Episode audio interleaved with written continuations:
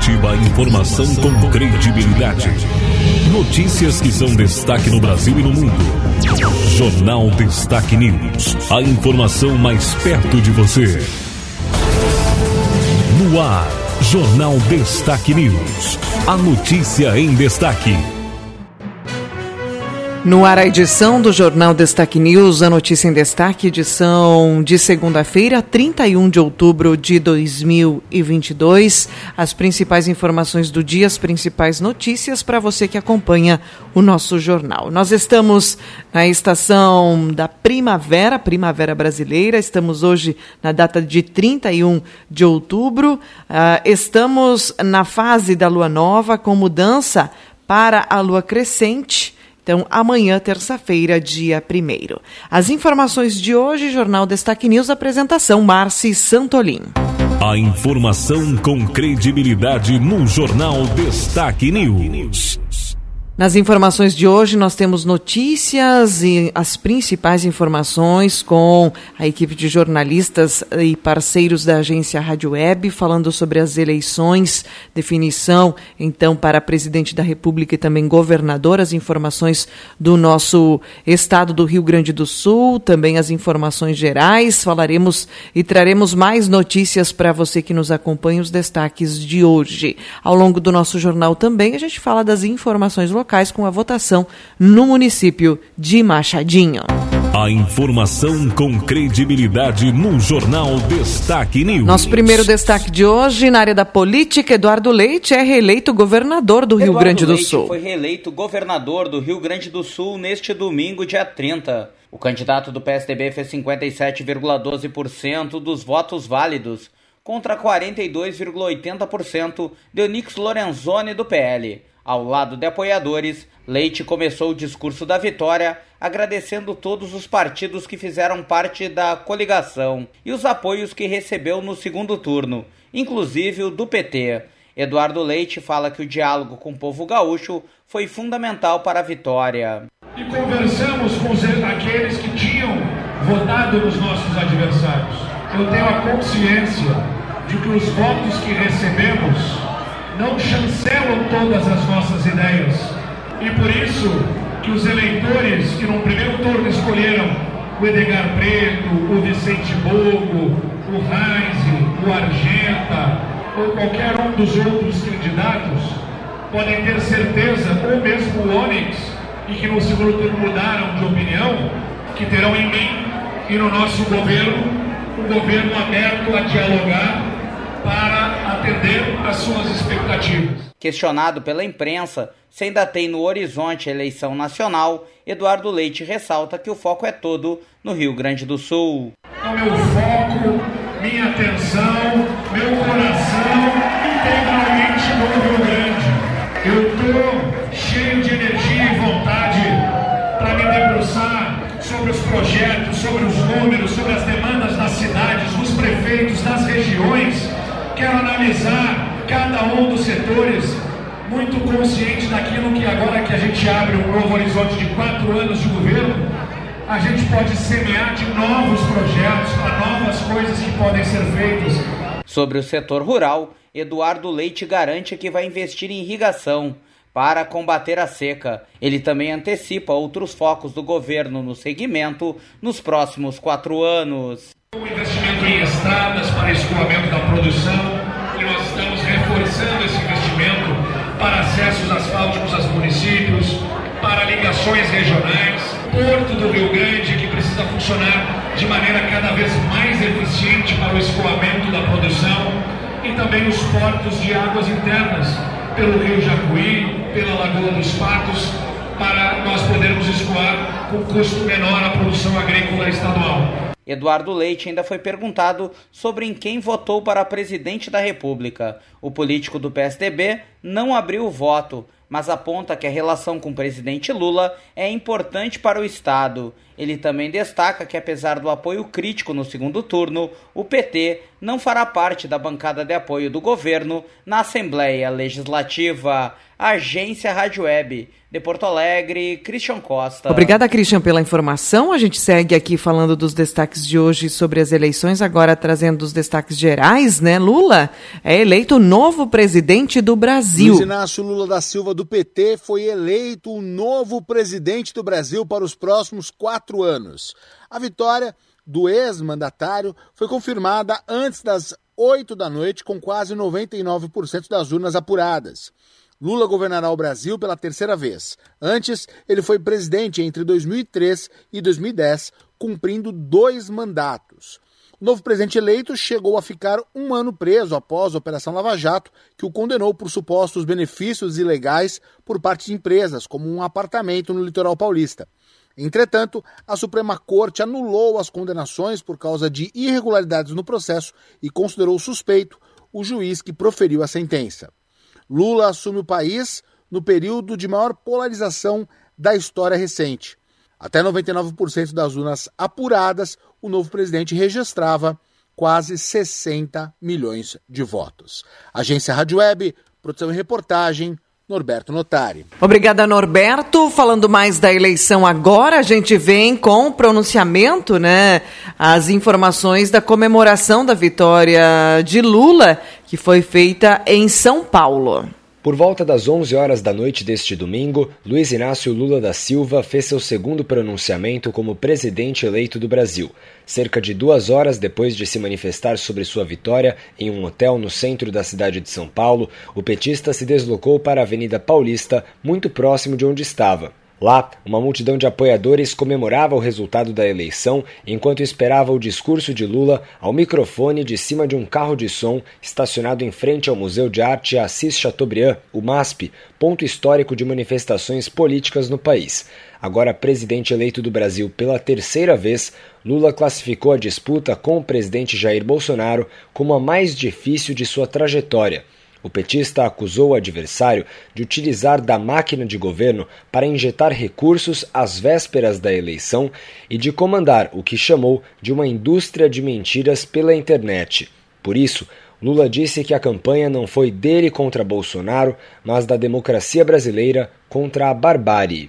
Essa é a vitória mais consagradora, porque nós derrotamos o autoritarismo e o desse país. A democracia está de volta no Brasil. A liberdade está de volta no Brasil.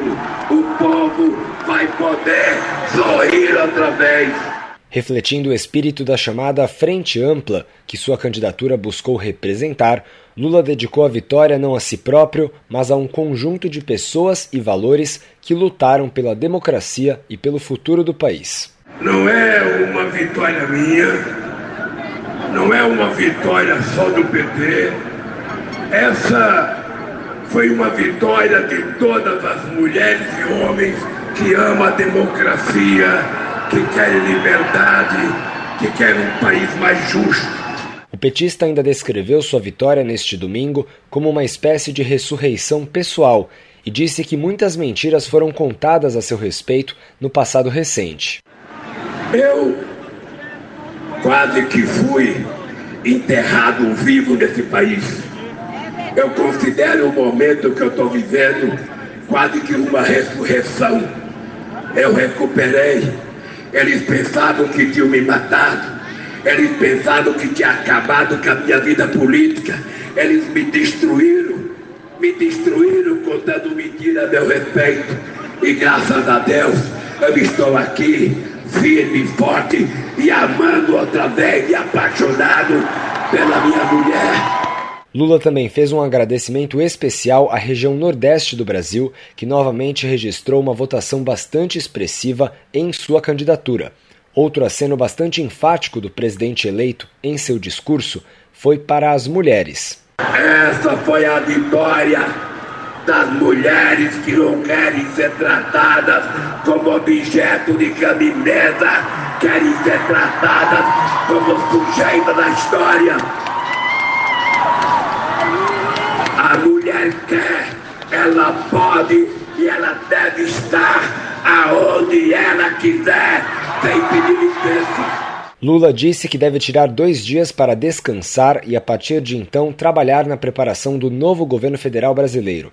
O petista prometeu governar para todos, sem discriminar se a pessoa se identifica como de esquerda ou de direita, mas ressaltou que voltará seu governo, sobretudo para as pessoas mais necessitadas do país. Prometeu também recuperar investimento em políticas públicas de educação e cultura e a importância do Brasil no cenário internacional e insistiu que sua prioridade será o combate à fome. Eu tenho muitos compromissos, muitas tarefas, mas a mais essencial é garantir que cada criança, que cada mulher, que cada adolescente, que cada homem possam todo dia tomar café, almoçar e jantar as calorias e as proteínas necessárias. Ao final de seu pronunciamento na Avenida Paulista, Lula passou uma mensagem para seu adversário derrotado, o presidente Bolsonaro. Vocês sabem que a gente vai ter que ter um governo para conversar com muita gente que está com raiva. Em qualquer lugar do mundo, o presidente derrotado já teria ligado para mim reconhecendo a derrota. Ele até agora não ligou. Não sei se vai ligar e não sei se vai reconhecer. Após o discurso de Lula, subiu ao carro de som a cantora Daniela Mercury, que animou os apoiadores do petista com músicas de carnaval, samba e MPB. Também cantou para o público Juliano Madeirada, autor de uma música que pede a saída do presidente Jair Bolsonaro e que na última semana de campanha de segundo turno se tornou uma das mais tocadas do Brasil na plataforma de streaming Spotify. A festa da vitória eleitoral de Lula ainda atravessaria a madrugada na região mais movimentada da capital paulista, antes de cair uma chuva forte sobre a cidade. Agência Rádio Web, de São Paulo, Breno Zonta. Informações então falando das eleições, né? A gente está trazendo os destaques para você. Falando agora também, Lula deve negociar a composição no Congresso por governabilidade. Agora, a notícia: Moraes, Lira, Pacheco e Weber cumprimentam Lula pela vitória. O presidente do Tribunal Superior Eleitoral, ministro Alexandre de Moraes, afirmou neste domingo não ver nenhum risco real de contestação do resultado das eleições de 2022. Além de Moraes, os outros chefes de poderes, como a presidente do Supremo e os presidentes da Câmara e do Senado, vieram a público cumprimentar Luiz Inácio Lula da Silva pela vitória nas urnas. Alexandre de Moraes confirmou o resultado, mas antes ligou para Jair Bolsonaro e para Lula. Ao falar com jornalistas, Moraes destacou o trabalho do TSE e a confiabilidade das urnas. Que serão diplomados dia 19 de dezembro e tomarão posse dia 1 de janeiro. Risco nenhum. Quanto a eventuais é, fissuras, faz parte do jogo é, político, do jogo democrático. Obviamente, é, houve uma polarização é, maior e agora compete, eu diria, muito mais aos vencedores unir o país porque aqueles que são eleitos, eles governarão para todos os brasileiros, não só para os seus eleitores. Alexandre de Moraes afirmou ainda que as operações da Polícia Rodoviária Federal não ampliaram a abstenção.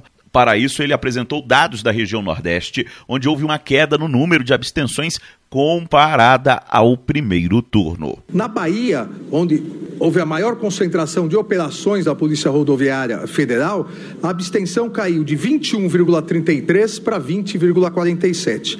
E em Pernambuco, que foi outro local onde muito se disse sobre operações, a abstenção caiu de 18,20 para 17,31. Ou seja, demonstrando que não houve prejuízo aos é, eleitores. Entre as autoridades em Brasília, o primeiro a falar foi o presidente da Câmara dos Deputados, Arthur Lira, do PP, que é apoiador declarado de Jair Bolsonaro. O alagoano afirmou que o parlamento está comprometido com o debate, o diálogo e a transparência. É hora de desarmar os espíritos, estender as mãos aos adversários. Tudo que for feito daqui para frente tem que ter um único princípio: pacificar o país e dar melhor qualidade de vida ao povo brasileiro. O presidente do Senado e do Congresso Nacional, Rodrigo Pacheco, do PSD, acompanhou a apuração no TSE Ele pontuou que a vitória de Lula ocorre em um cenário de divisão, com a diferença de pouco mais de 2 milhões de votos. Por isso, Pacheco defende que o petista faça um governo que possa reunificar o país. E que o presidente da República eleito possa governar para todos, aqueles que votaram nele, aqueles que não votaram, que ele possa ser um presidente de todos os brasileiros e encontrará no Congresso Nacional uma casa pronta para que os importantes projetos sejam apreciados. A presidente do STF, Rosa Weber, aproveitou a fala no TSE para defender o sistema eleitoral brasileiro e desejou êxito à chapa Lula-Alckmin. Aliados de Jair Bolsonaro, como o ex-ministro Ricardo Salles, a deputada federal Carla Zambelli e o eleito Nicolas Ferreira, postaram mensagens reconhecendo a vitória de Lula e prometendo uma forte oposição ao governo do petista. O presidente Jair Bolsonaro, até o fechamento desta reportagem, não se pronunciou após a proclamação da vitória de Lula. Agência Rádio Web de Brasília. Yuri Hudson. Obrigada, Yuri, pela informação. A gente segue aqui com os destaques de hoje. Também uma informação importante hoje e que é um dos temas centrais do dia é o aguardo da manifestação de Jair Bolsonaro. O presidente candidato derrotado à reeleição, Jair Bolsonaro, foi dormir neste domingo sem se manifestar após o resultado da apuração e nem mesmo recebeu seus principais aliados no Palácio da Alvorada. A expectativa expectativa é que ele se manifeste nesta segunda-feira, mas também não há garantia que vá reconhecer a derrota. Bolsonaro também não seguiu o tradicional gesto democrático no país de ligar para o vencedor e parabenizar a eleição.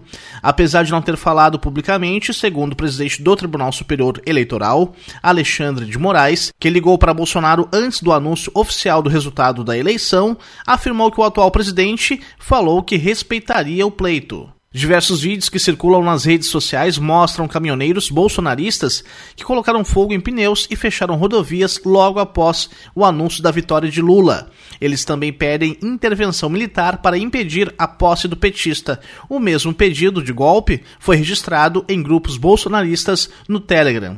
No entanto, diferentes autoridades e apoiadores de Bolsonaro se manifestaram dizendo que o resultado das urnas é soberano, entre eles o governador eleito em são Paulo, Tarcísio de Freitas, indicado pelo atual presidente.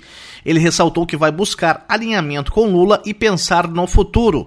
O presidente da Câmara, Arthur Lira, e o presidente do Senado, Rodrigo Pacheco, ambos parabenizaram o petista e enfatizaram o poder da democracia demonstrado nas urnas. Agência Rádio Web, produção e reportagem, Leno Falck.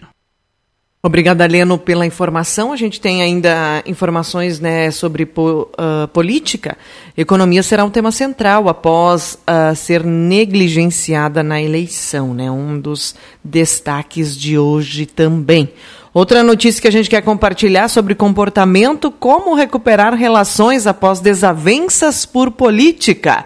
Uma dica, né, na nossa edição do Jornal a de hoje. A política dividiu o país e estremeceu relações. Mas há um caminho para colocar as desavenças de lado em nome do bom relacionamento. O psiquiatra e professor de medicina da Universidade Positivo, Igor Berezi, diz que o primeiro passo é aceitar o direito de escolha do próximo. O outro tem a liberdade de escolha, que o outro tem a liberdade de ter uma visão diferente de si. E a gente só entende isso respeitando os limites de cada um e entendendo que o outro é diferente da gente. E mais, separar a visão política da pessoa. Nem sempre o que a pessoa prega ou escolhe é, na política ou em qualquer outra área é totalmente o que a pessoa é ou totalmente o que ela representa.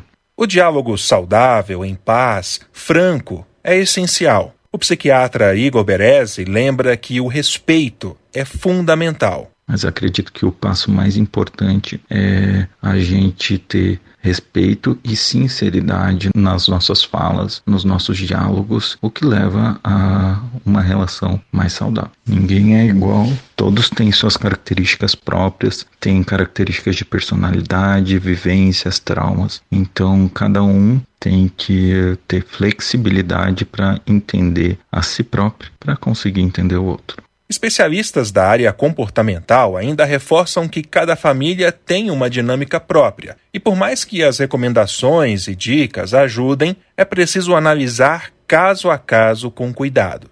Agência Rádio Web, produção e reportagem Rafael Silva.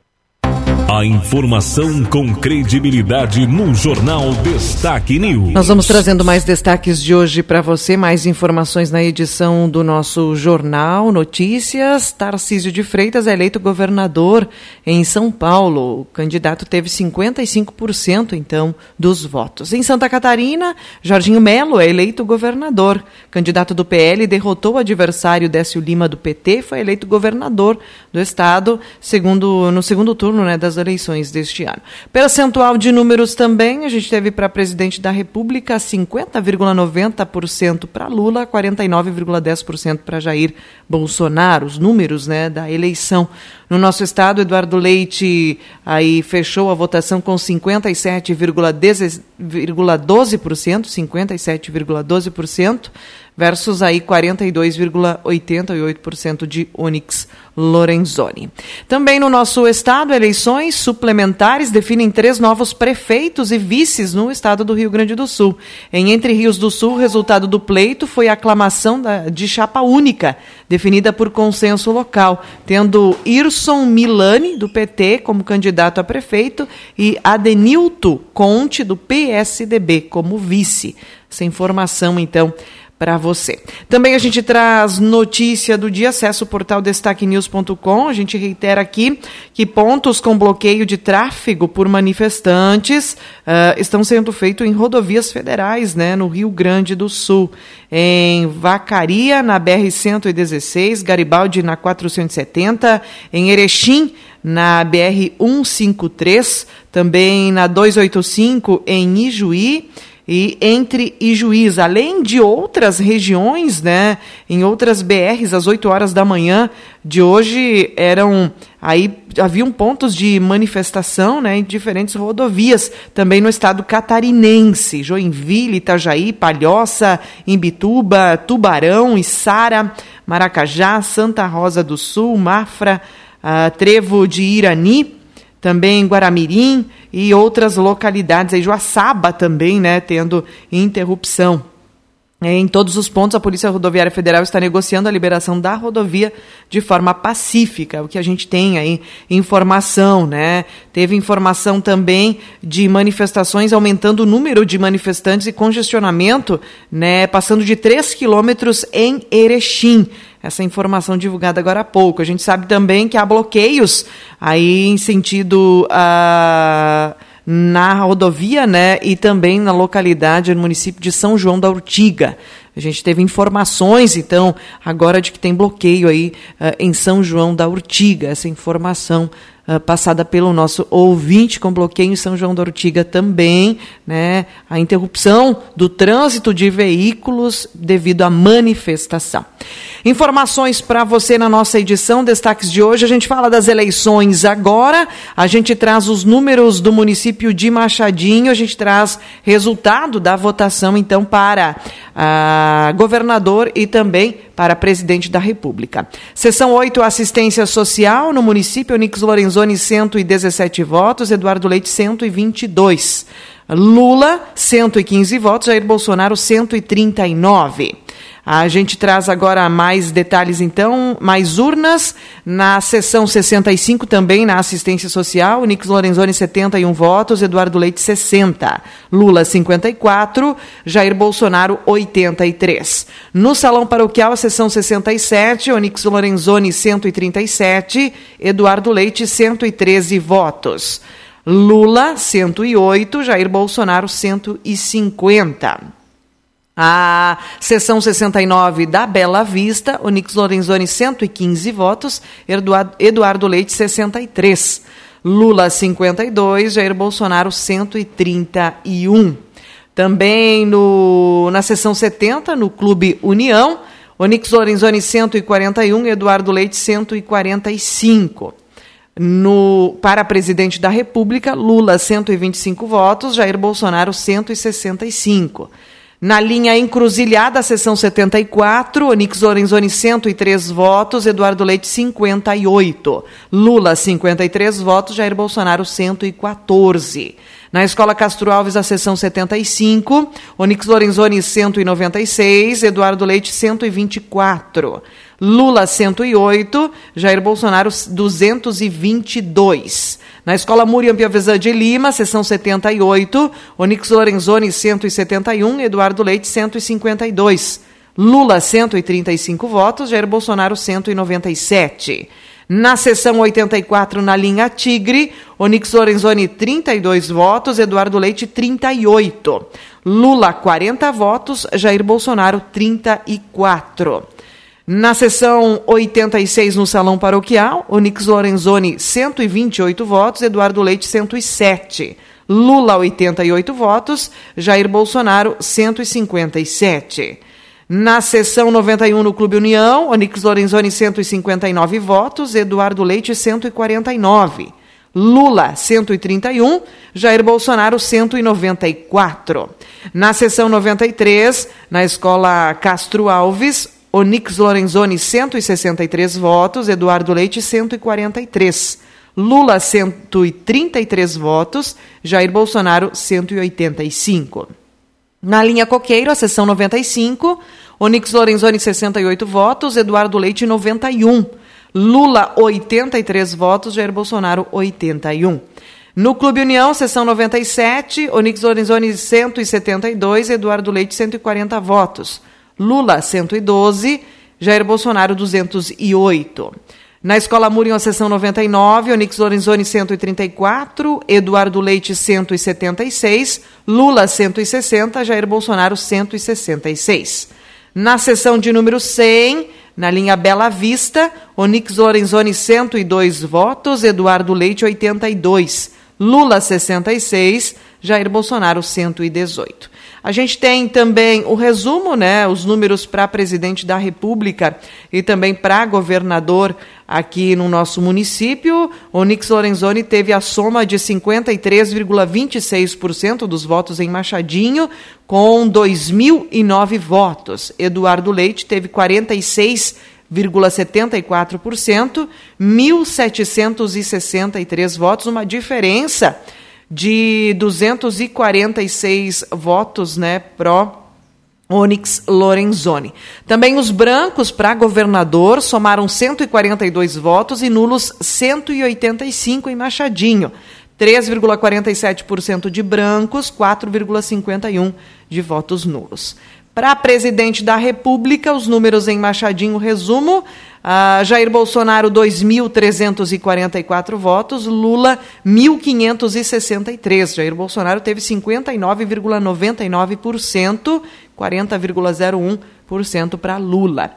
Diferença, pró-Jair Bolsonaro, 781 votos em Machadinho.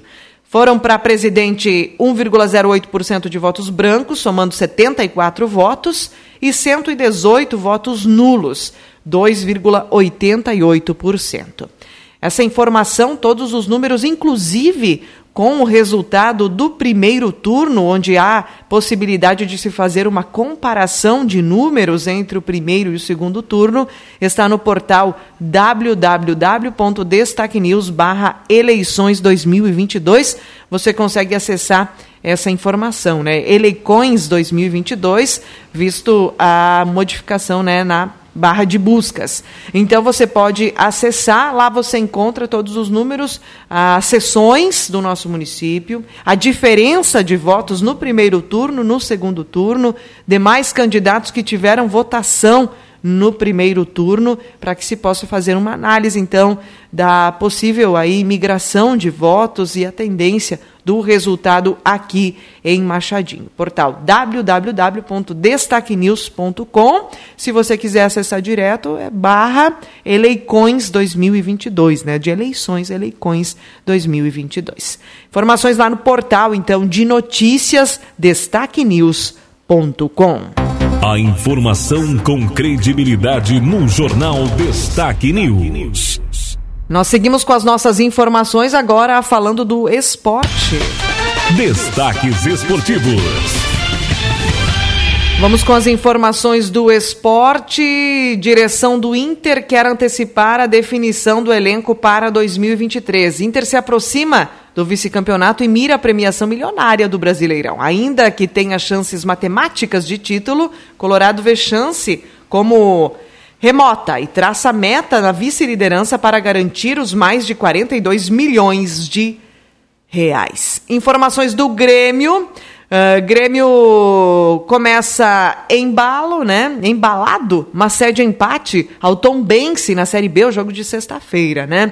Renato nega que tenha direcionado recados para Romildo e despista sobre 2023 do Grêmio. Grupo pequeno de torcedores recepciona o Grêmio em Porto Alegre após acesso para a Série A. E o principal destaque também, o Grêmio se prepara para a despedida da Série B e vive indefinições ao final da temporada. O tricolor encara o Brusque na Arena na quinta-feira, em jogo de despedida, então, do ano. Notícia também para você, né? O Flamengo vence o Atlético Paranaense no Equador e conquista o tri campeonato da Libertadores. Principais informações dando aí os destaques do esporte. Agora em destaque a previsão do tempo. Vamos para a previsão do tempo por aqui. As informações após calor. Rio Grande do Sul terá segunda-feira com frio e chuva. Essa informação para você. O tempo abre com sol e nuvens no oeste, sul gaúcho, mas nuvens geradas pelo ar frio já travem, trouxeram né, chuva isolada durante o dia em algumas localidades e devem aumentar à tarde. Nas regiões, a nebulosidade deve predominar, com precipitação a qualquer hora. Conforme a Metsu, uma massa de ar frio intensa e atípica para a época do ano domina o estado e traz temperatura muito baixa para essa época. Além disso, o ar frio chega com vento, que sopra por vezes com rajadas. A madrugada mais fria da semana deve ser a de quarta-feira, embora já faça frio antes. Porto Alegre pode ter 8 e 9 graus, enquanto os aparados e Planalto Sul Catarinense pode ter temperatura de até 5 graus negativos. Grande parte do interior gaúcho deve ter mínimas ao redor ou abaixo de 5 graus, de acordo com a Metsul. Outra informação também falando do tempo e falando de notícia, uma tempestade com granizo causou danos no segundo distrito de Canguçu, né, nesta madrugada. Essa informação para você. Agora a gente fala das informações conforme o a Somar Meteorologia, que traz para Machadinho hoje condição de chuva. Há previsão de até 40 milímetros de chuva. Essa previsão estava prevista para a madrugada, a gente não tem esse cenário ainda também, né, de como ficará o tempo, então, em Machadinho, conforme as informações, né? Então, importante mencionar que há modificações, depende muito das condições, né, climáticas. O que a gente tem para Machadinho é essa condição de chuva, né, para hoje. Ah, ao longo da semana também a gente tem para amanhã bastante frio, dia com possibilidade amanhã, inclusive, de geada, né? A gente tem geada para amanhã. Mínima em torno de 2 a 4 graus e as máximas amanhã não passam de 14 graus, essa é a condição. Na quarta-feira, 2 a 16 graus, na quinta, 4 a 19 graus, na sexta, 6 a 20 graus. Também a gente segue aí com previsão de sol no sábado, tendendo a chover no domingo. São chuviscos, não há muito volume previsto aí para domingo. Alguns, algumas fontes trazem chuva domingo, outras trazem para segunda-feira, mas a gente vai ter essa mudança aí, onde as temperaturas também vão se elevando. Bom, verificando os próximos até 15 dias né, de previsão, a gente vai ter um calor no final de semana aí de 11 e 12 de novembro. A gente tem uma previsão de que haja calor. 11, 12 e 13 de novembro, temperatura com possibilidade de chuviscos, mas temperatura mais elevada. É o que indica aí o que a gente tem de previsão. Então a gente tem condição para temperaturas mais elevadas, sendo então características para essa época do ano. Finalizamos aqui a edição do nosso jornal com as informações do tempo e da temperatura, informações da Somar Meteorologia. Para notícias e informações das eleições, com números aqui do nosso município também, você acessa www.destaquenews.com. Termina aqui mais uma edição do Jornal Destaque News. A informação com credibilidade. Aqui, na sua rádio.